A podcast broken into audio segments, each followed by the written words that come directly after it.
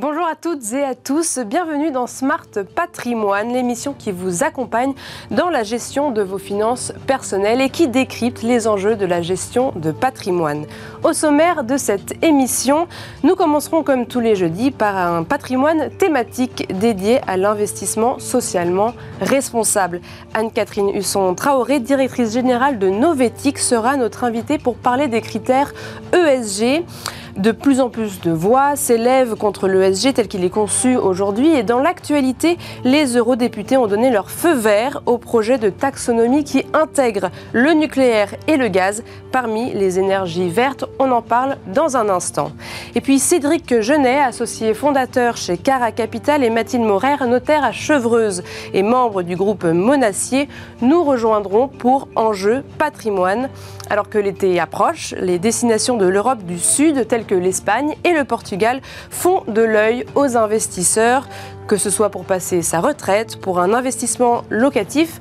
Quels sont les éléments à connaître pour préparer un bon investissement immobilier en Espagne ou en Portugal? On en parle dans Enjeu patrimoine. Bienvenue à toutes et à tous qui nous rejoignez. Tout de suite, Smart Patrimoine.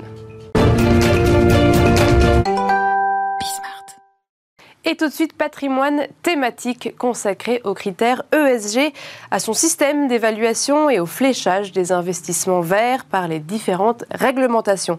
Anne-Catherine Husson-Traoré, directrice générale de Novetic, est avec nous pour nous aider à y voir plus clair, car encore aujourd'hui, alors que ça fait euh, plusieurs années qu'on en parle désormais, persiste ce brouillard autour du sigle ESG. Alors, Anne-Catherine Husson-Traoré, bonjour. Bonjour. Euh, vous avez rédigé, en fait, au départ, on voulait vous inviter pour ça, pour euh, cet article novétique que vous avez rédigé, qui s'appelle La notation ESG est attaquée de toutes parts, y compris par Elon Musk. De quoi est-ce le signal?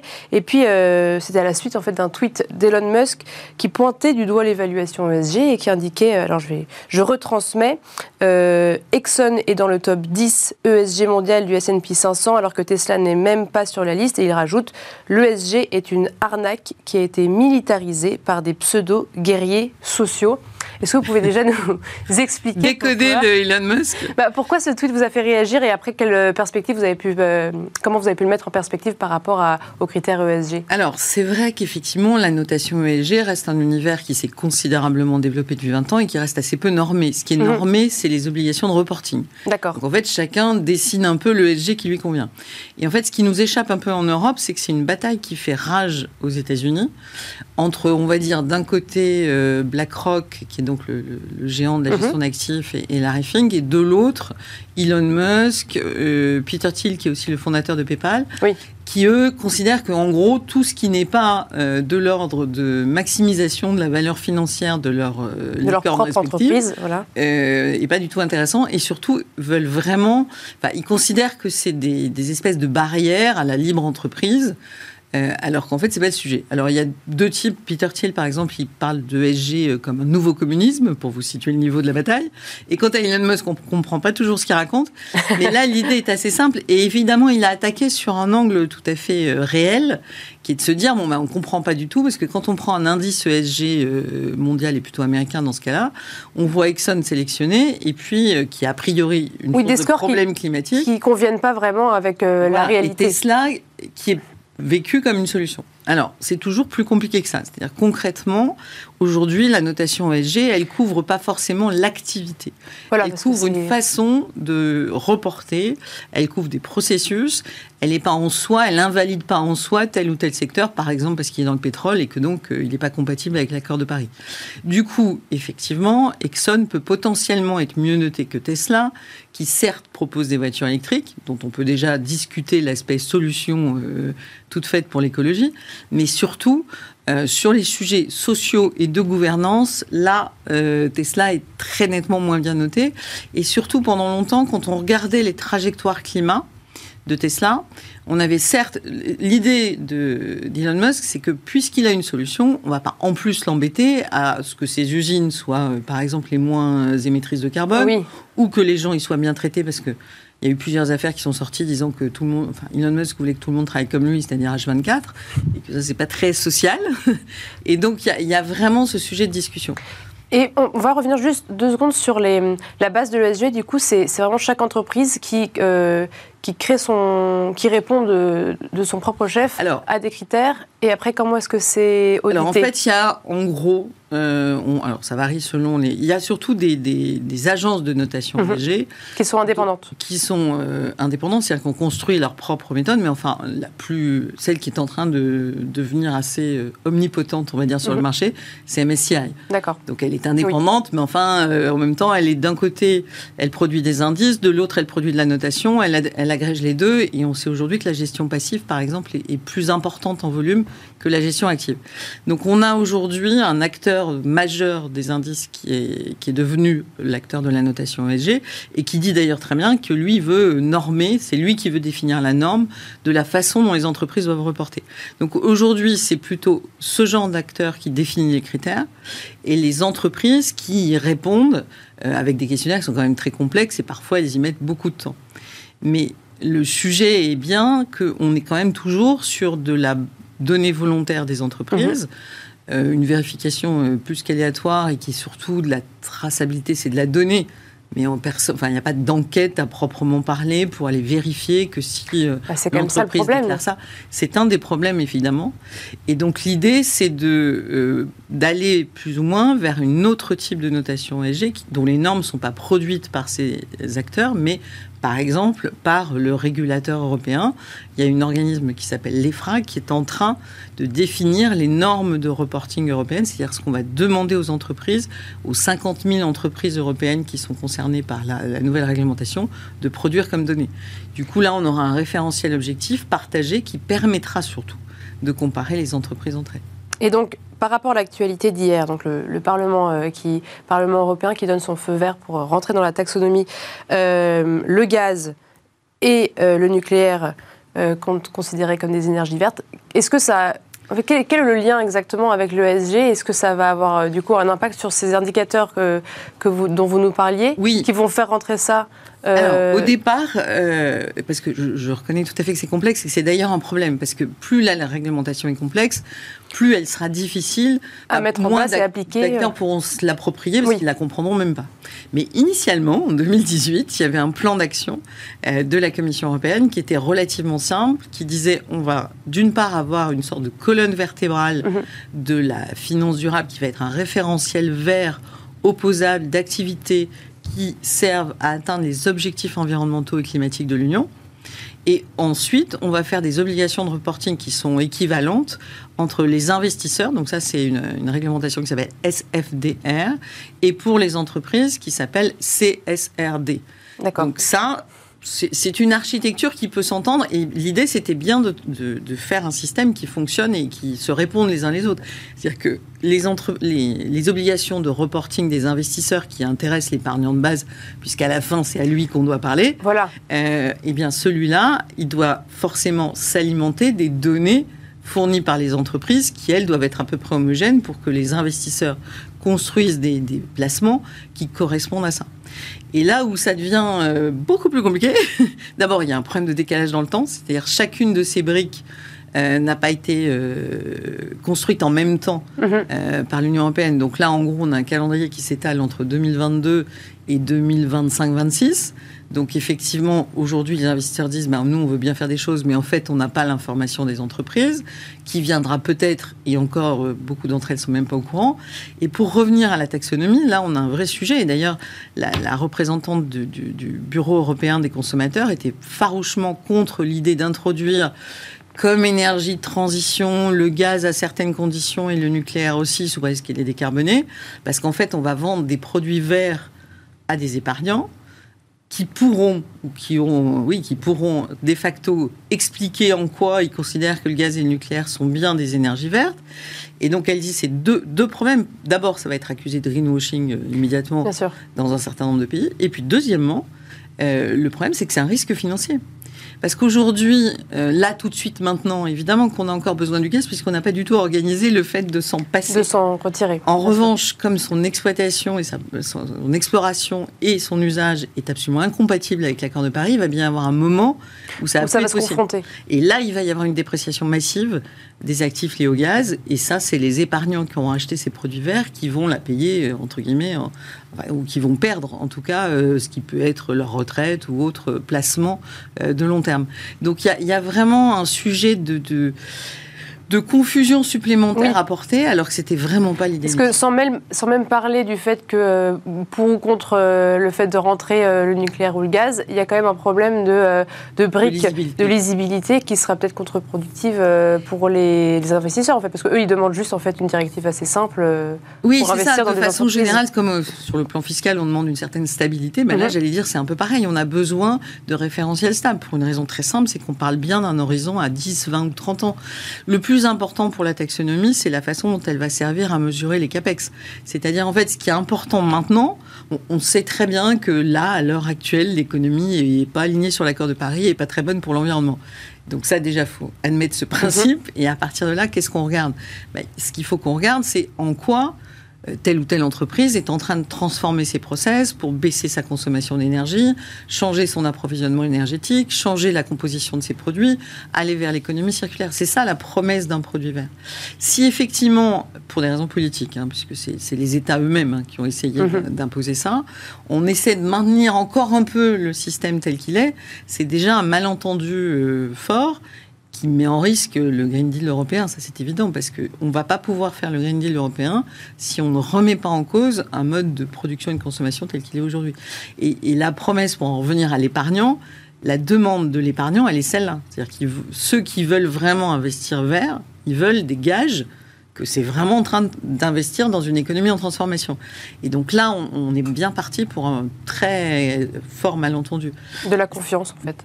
Voilà. Et pour vous donner juste un ordre d'idée de, chiffres, nous, on, regarde le marché des fonds durables disponibles sur le marché français. On est à près de 900 milliards. Hein. Aujourd'hui, et eh bien, dans ces 900 milliards, il y en a qu'1,5% d'encours qui flèche vraiment l'impact, ah qui donne des gages clairs aux clients de la façon dont aujourd'hui on a un bénéfice environnemental ou social. Et ce qui est intéressant et ce qu'il faut regarder, c'est un peu plus large quand même, puisque là on est à, 108 milliards d'euros, c'est-à-dire 14% des encours avec des fonds dits article 9 qui, eux, s'engagent à avoir un objectif durable et à le mesurer dans le temps. Bon, mais vous reviendrez euh, nous continuer de nous en parler. Merci beaucoup Anne-Catherine Husson-Traoré. Je répète, directrice générale de Novetic. Merci de nous avoir éclairé sur ce sujet. Et tout de suite, c'est Enjeu patrimoine.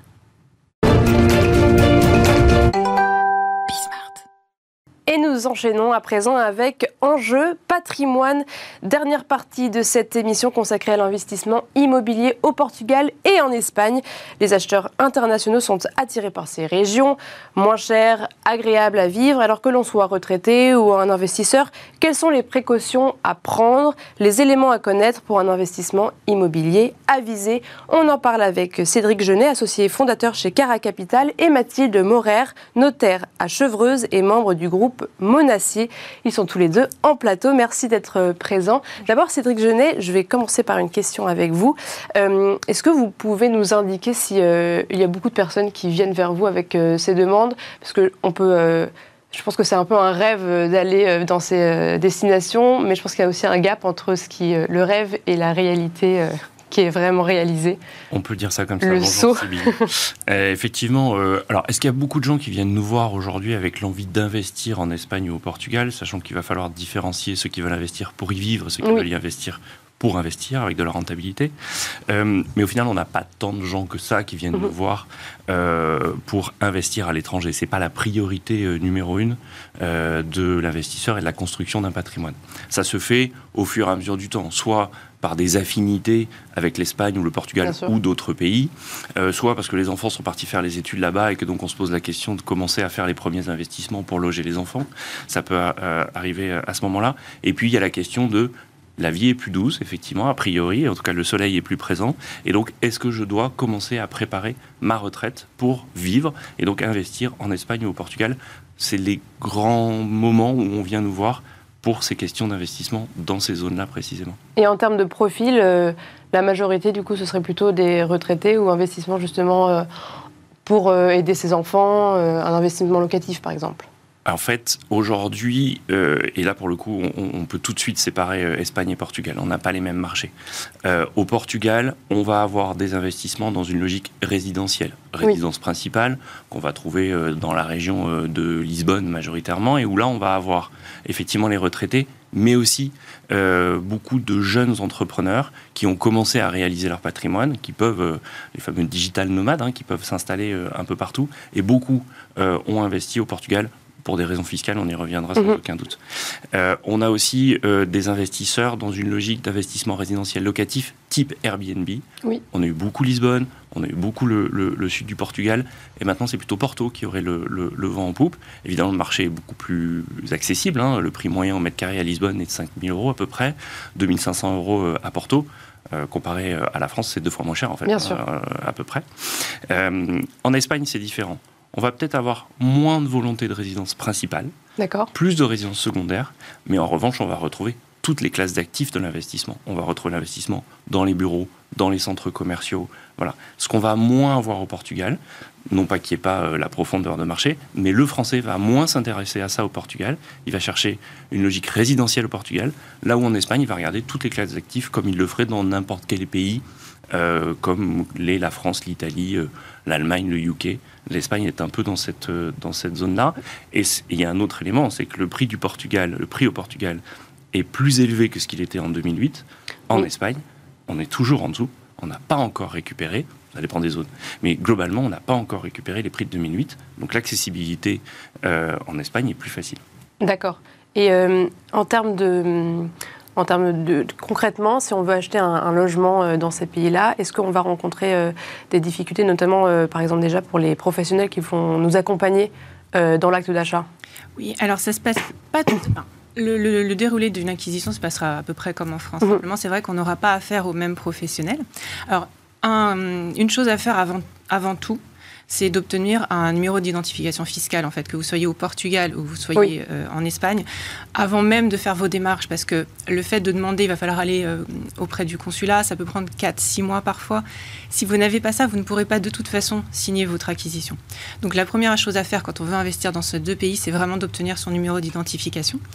Euh, une fois qu'on a fait ça, c'est vrai qu'au Portugal et en Espagne, les les, notaires n'ont pas les mêmes fonctions qu'en France. Oui. En France, on est là pour sécuriser l'acte, vérifier tout ce qu'il y a par rapport aux biens, s'il y a des hypothèques, s'il reste des crédits, etc.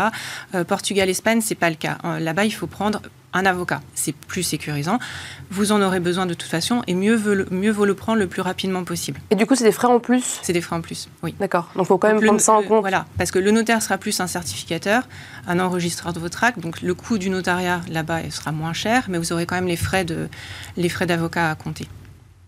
Voilà. Et euh, en termes de, de process, euh, alors, le, il vaut mieux aussi ouvrir un compte bancaire là-bas avant toute transaction. Euh, au niveau du process, par exemple, si on prend l'Espagne, alors ce qu'il faut bien voir en Espagne aussi, c'est qu'attention, il y a différentes communautés. On a 17 communautés autonomes en Espagne. Oui, c'est ça. Donc là, il y a une régionalité qui est un peu particulière. Il y a une régionalité. Euh, il y a, au niveau fiscal, euh, c'est aussi différent. Ils ont chacun mhm. leur façon de taxer. Donc ça, il faut bien le prendre en compte. C'est pour ça qu'il vaut mieux quand même avoir affaire à un professionnel là-bas pour bien qu'il vous explique tout. Tout ce qui va se passer au niveau des, des communautés. au niveau de l'acte, euh, il y a certaines différences par rapport à la France. Donc, par exemple, en Espagne, souvent, vous allez faire une sorte de contrat de réserve au tout début, euh, qui va vous laisser un petit temps de réflexion. Parce que là-bas, vous n'avez pas le délai de rétractation qu'on a en France, les 10 jours qu'on a en France, on les a pas. Donc, vous allez potentiellement signer, euh, c'est pas obligatoire, hein, cet acte-là n'est pas obligatoire, mais, mais il vaut mieux le faire du coup. Il vaut mieux le faire. Déjà, ça permet d'avoir les premières informations. À ce niveau-là, c'est bien d'avoir déjà son avocat. Comme ça, lui va faire les démarches mhm. pour vérifier certaines choses.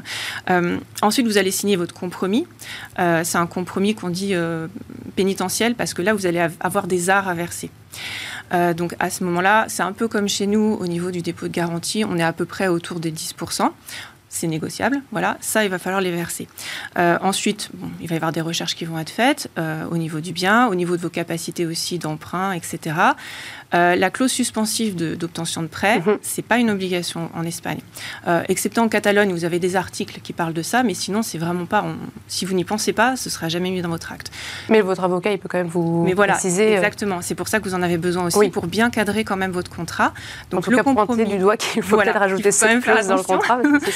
Et, euh, et c'est vrai que donc, le contrat, de, le compromis sera sous sein privé en règle générale, donc il vaut mieux avoir votre avocat. Et ensuite, on passera devant le notaire pour régulariser la vente définitive. Euh, par contre, si vous décidez de ne pas acheter, euh, vous allez vous perdre vos arts. si par contre le vendeur décide de ne plus vendre, il vous doit le double des arts. Voilà. D'accord. Mais on n'est pas aussi cadré, on n'a pas toutes les clauses hyper protectrices qu'on a quand même dans les contrats français. Et ça, c'est pour l'Espagne et pour le Portugal. Alors, le Portugal, il y a des petites euh, spécificités Oui, c'est pas tout à fait pareil. Ça ressemble un peu plus à nos compromis. Donc, mais pareil, ce qu'il faut vraiment prendre, c'est un avocat. Parce que vous avez le problème en Espagne, notamment sur, euh, le, sur les biens, de savoir s'ils ont, par exemple, été euh, construits ou pas avec un permis de construire. Ça, c'est en Espagne en, Au Portugal. D'accord, Portugal, Portugal. En Espagne, vous pouvez l'avoir aussi, hein, ce problème. au Portugal, vous l'avez quand même pas mal. Donc, vérifiez bah, la, légalité du bien. Il y a quand même pas mal de démarches que ferait un notaire en fait en France, mais qu'il ne fait pas ni au Portugal ni en Espagne. C'est l'avocat qui va le faire pour vous. D'où l'intérêt. Et en termes de, donc vous avez parlé de contracter un prêt, est-ce que les banques, euh, j'imagine qu'on va se tourner vers des banques françaises du coup pour contracter un prêt pour investir, euh, est-ce qu'elles ont certaines réticences? Est-ce qu'il y a des clauses en plus euh, à fournir? Est-ce qu'il y a des, éléments euh, en particulier pour pouvoir euh, investir ou... Là, si vous souscrivez un prêt en France, euh, il va être soumis aux règles françaises. Il n'y a pas de, on n'aura pas de, différence là. Vous pouvez contracter un prêt aussi en Espagne. Hein, c'est pas. Mais ce serait plus intéressant? Hmm. en, termes de, en, termes de, financement, effectivement, le français, naturellement, va se tourner vers sa banque française. Ce mhm. C'est pas si simple que ça. D'accord. Euh, puisque les garanties prises sur des biens à l'étranger, c'est pas ce que les banquiers français euh, préfèrent. Oui, c'est ça, il doit y avoir une petite. Voilà, donc il y a une petite difficulté au niveau de la garantie et au niveau de, de, l'organisation. Bon, et après, ça dépend évidemment du volume de votre investissement par rapport à la taille de votre patrimoine. C'est toujours la même chose. Hein. C'est sûr que si vous commencez à vouloir faire de l'investissement en Espagne et acheter un immeuble de bureau, bon ben là la banque française ça va être plus compliqué et il va falloir effectivement travailler avec des banques locales. Si en revanche vous cherchez un appartement de type Airbnb euh, ou une, une, petite maison euh, en résidence secondaire, votre banque française normalement devrait vous accompagner. Et alors du coup on va, on va venir un peu à la, fiscalité. Vous avez parlé d'Airbnb. Pour un investissement locatif, euh, est-ce que ce serait plus intéressant d'être en Espagne, d'être au Portugal Comment ça se passe pour un investissement vraiment locatif Alors en fait, le vrai sujet de la fiscalité, c'est quel est votre lieu de résidence fiscale et non pas quel est le lieu euh, dans lequel vous, se, positionne le bien. Donc si vous restez résident fiscal français, quand vous mhm. investissez en Espagne, au Portugal ou en France, la fiscalité, c'est la même, que ce soit au niveau des revenus fonciers, des cotisations sociales, ou euh, de l'IFI. Il n'y a pas de. Est-ce qu'il y a une homogénéisation euh, européenne C'est le fait d'être résident fiscal français qui fait que la fiscalité sur les revenus et sur les biens. Après, vous avez des différences, et pour le coup significatives, sur la fiscalité locale. Tout ce qui mhm. est impôts locaux, donc les taxes foncières et autres. Vous avez une taxe foncière qui est relativement faible aujourd'hui en Espagne, à peu près deux fois moins qu'en France. Euh, peut-être parce que la française a beaucoup monté. Mhm. Euh, mais vous avez, vous avez ce niveau-là. Après, en termes de fiscalité sur d'éventuels revenus, euh, c'est la même chose. Si en revanche, vous décidez d'aller vous installer en Espagne ou au Portugal, Là, ça change tout. Mhm. On rentre dans la logique d'expatriation. Oui. Donc à prendre avec des pincettes. Donc là, plus profil retraité ou, et là, ou investisseur quand même. Euh, voilà. retraité ou entrepreneur qui a bien réussi sa vie et qui décide de prendre euh, sa retraite à 40 ans mhm. euh, et d'aller la passer au Portugal. C'est assez classique, hein, on en voit quand même beaucoup. Donc là, vous allez vous installer. Donc là, vous avez des régimes d'impatriation, Espagne ou Portugal, qui sont pas les mêmes. Quoique, il y a, y a un un profil qui s'appelle le NHR euh, au, Portugal, euh, qui donne un certain nombre d'avantages. Euh, quand vous vous installez au Portugal, tous les revenus qui proviennent du Portugal, vous avez un forfait de 20% sur l'ensemble de vos revenus. Et sur tous les revenus qui proviennent de l'étranger, vous n'avez plus de fiscalité. Attention, depuis 2021, les pensions de retraite sont exclues de ce dispositif. Donc là où effectivement on a eu un afflux de retraités, où pendant une période de 10 ans, ce système s'appliquait, vous n'aviez pas de revenus sur votre pension de retraite, depuis 2021, ça ne marche plus. Si vous êtes euh, retraité, vous allez vous installer au Portugal, vous paierez bien une fiscalité sur, sur Et c'est taxé à 10%, c'est ça? Et c'est taxé à 20%. À 20%, d'accord. 10% pour les retraités. 10% pour les ah, retraités, effectivement. Merci Maddy pour cette correction. Et justement, des réglementations, euh, à force de voir cet afflux de personnes, est-ce que vous craignez qu'il y, en y en ait de plus en plus Des encadrements euh, plus forts ou vous pensez que ça va se...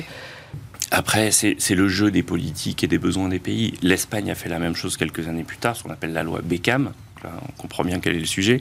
Euh, où effectivement, ils ont mis à peu près le même système. Hein. Vous avez les revenus espagnols taxé à 24% de mhm. manière forfaitaire, euh, jusqu'à 600 000 euros de revenus. Donc on voit bien que tous les pays, au fur et à mesure de l'évolution et de leurs besoins économiques et d'attirer éventuellement des populations et des investisseurs, vont mettre en place des systèmes. Au Portugal, on a aussi le Golden Visa, mhm. qui a beaucoup été utilisé par la population chinoise, qui, à partir du moment où elle investissait un certain montant en immobilier, avait droit un visa, le Golden Visa, euh, qui lui permettait de s'installer au Portugal, ce qui est la porte d'entrée pour euh, la communauté chinoise pour venir s'installer en Europe. Donc voilà, on voit bien que tout ça, ça évolue en fonction des, besoins. En France, on a eu aussi, euh, par moment, on a facilité le, retour à l'installation en France, notamment des, résidents du UK. Bon, voilà, chaque pays bouge en fonction du besoin. Mais pour l'investisseur français qui reste en France, qui investit en Espagne ou au Portugal, c'est pas un choix fiscal. Mmh. D'autant que c'est vrai qu'on n'est pas, on n'a pas d'harmonisation. Vous parliez tout à l'heure d'harmonisation fiscalement, non en, Europe. On a beaucoup d'harmonisation au niveau civil, mhm. ce qui est très bien d'ailleurs, parce que du coup, ça nous permet de nous déplacer. Euh, si on prend les bonnes décisions, si on réfléchit avant son expatriation notamment, on peut vraiment bien cadrer son départ et utiliser tous les règlements européens qui sont à notre disposition, qui là ont harmonisé les lois. Donc on n'aura pas vraiment de surprise. Par contre, fiscalement, en dehors des conventions bilatérales euh, qu'on peut avoir avec certains pays, on n'a pas d'harmonisation. Donc euh, voilà, avec, avec l'Espagne, on a une convention sur les revenus, sur l'IFI, enfin sur l'impôt sur la fortune. On a une convention fiscale aussi sur les successions, il n'y en a pas sur les donations. Euh, au Portugal, vous n'avez pas de, convention fiscale sur les successions et les donations. Euh, par contre, vous en avez, euh, vous en avez une uniquement sur l'impôt sur le revenu. n'est pas incluse n'est pas inclus l'impôt sur la fortune. Il nous reste quelques minutes. Est-ce que justement vous avez parlé de succession Vous pouvez nous indiquer quelles sont les subtilités à savoir si l'on souhaite justement léguer son, son appartement peut-être à ses enfants? Alors, donc bah, ça, dépendra aussi si vraiment vous vous expatriez ou pas, hein, parce que euh, vous pouvez faire ce que vous voulez. Si vous avez un, bien immobilier en Espagne, au Portugal, vous avez envie de le donner en France, vous faites un acte de donation, mhm. c'est possible de donner. Euh, ce qu'il faut voir, c'est qu'effectivement, on a, euh, on a l'Europe qui, nous a quand même permis de bien harmoniser nos lois civiles, et notamment, on a un règlement successoral, un règlement de, sur les successions, pour les, qui nous permet notamment de choisir la loi applicable au règlement de notre succession. Pour l'instant, si vous ne faites pas de choix de loi, tous les pays qui sont concernés par le règlement, c'est-à-dire qu'on en a 25 sur 27, euh, et on a l'Espagne et le Portugal, mhm. euh, on va appliquer la même loi pour régler votre succession, qui sera la loi de votre dernière résidence. C'est la résidence civile, c'est pas la résidence fiscale, c'est la résidence civile. Ça a d'autres, une autre définition. Euh, maintenant, vous pouvez du coup avoir vécu tout le temps en France, fait des actes en France, des donations partage notamment, des donations entre époux, des choses comme ça, et finalement vous installer ailleurs pour votre retraite et y décéder. si vous ne faites pas de choix de loi, vous allez être soumis à la loi de votre dernier domicile qui potentiellement pourrait être en contradiction aussi avec ce que vous avez fait en France. D'accord. D'où l'intérêt de faire un choix de loi. Euh, le choix de loi, le seul. On le fait auprès de son notaire? Oui, auprès du notaire. C'est sous une. Enfin, c'est mieux parce qu'il peut vous renseigner. C'est sous forme de disposition testamentaire, donc euh, au terme d'un testament, en fait. Vous ne pouvez que choisir votre loi nationale, par contre. C'est le seul choix. Mais bon, si vous êtes. Oui, bien sûr, on ne peut pas choisir une loi. Oui. Euh... C'est pour rattacher un peu. Mais voilà, donc c'est quand même des petites choses à voir. Pareil pour le régime matrimonial. Maintenant, on est soumis au même règlement Portugal, Espagne, France et 18 euh, autres pays, enfin 18 pays en tout, euh, on est soumis au même règlement sur les régimes matrimoniaux, sur les partenariats enregistrés. Donc c'est intéressant quand même de faire un bilan patrimonial avant de partir pour voir exactement ce qui va pouvoir être conservé ou les, les petites choses à voir pour éviter qu'il y ait des contrariétés, des contradictions avec ce que vous avez fait antérieurement. Bien sûr. Eh bien, merci beaucoup. Merci Mathilde Morer, notaire à Chevreuse, je le rappelle, et membre du groupe Monacier. Merci Cédric Genet, associé fondateur de chez Cara Capital. Merci d'avoir été présent aujourd'hui, de nous avoir donné quelques clés pour investir dans ces pays du sud de l'Europe. Quant à nous, on se retrouve demain sur Bismart pour un nouveau numéro de Smart Patrimoine.